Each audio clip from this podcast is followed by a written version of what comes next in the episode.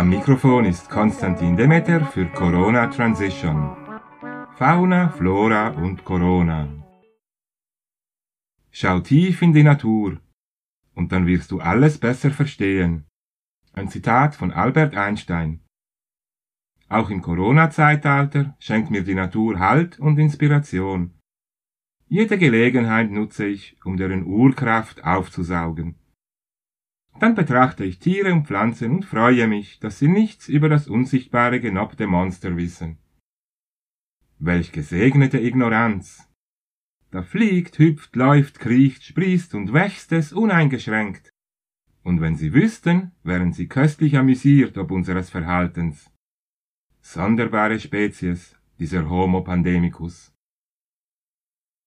Doch manche Tiere in Pandemicus Klauen sind nicht mit einer solchen Coronalosigkeit des Seins gesegnet. So gehören PCR-Tests in deutschen Zoos mittlerweile zum Alltag. Bei allen neu aufgenommenen und schwer erkrankten Tiere wird ein Nasenabstrich gemacht. Unter Narkose.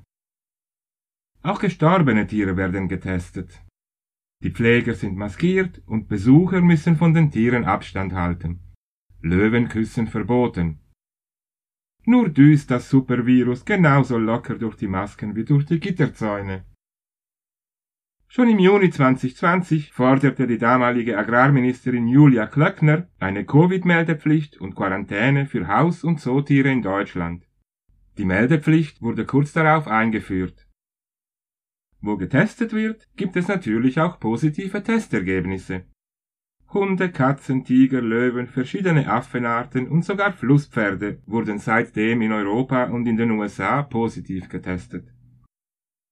Die Folge für Zootiere ist Isolation in Gefangenschaft. Die meisten Tiere hatten keine oder leichte Covid-Symptome. Dennoch riet die Tierschutzorganisation PETA dringend von einer verfrühten Wiedereröffnung der Zoos ab und forderte Hygienemaßnahmen. Wo es positive Testergebnisse gibt, wird natürlich auch geimpft. So haben letzten Sommer Dutzende Tiere im Zoo von Oakland in Kalifornien eine Covid-Impfung erhalten. Und ein russischer Impfstoff für Haustiere ist in Japan, Brasilien und anderen südamerikanischen Ländern bereits zugelassen. In Australien demnächst wahrscheinlich ebenfalls. Ich wäre nicht überrascht, wenn eines Tages verkündet würde, dass auch Pflanzen infektiös sind. Schließlich wissen wir dank des im vergangenen Jahr auf mysteriöse Weise verstorbenen tansanischen Präsidenten John Magufuli, dass auch Papayas positiv sein können.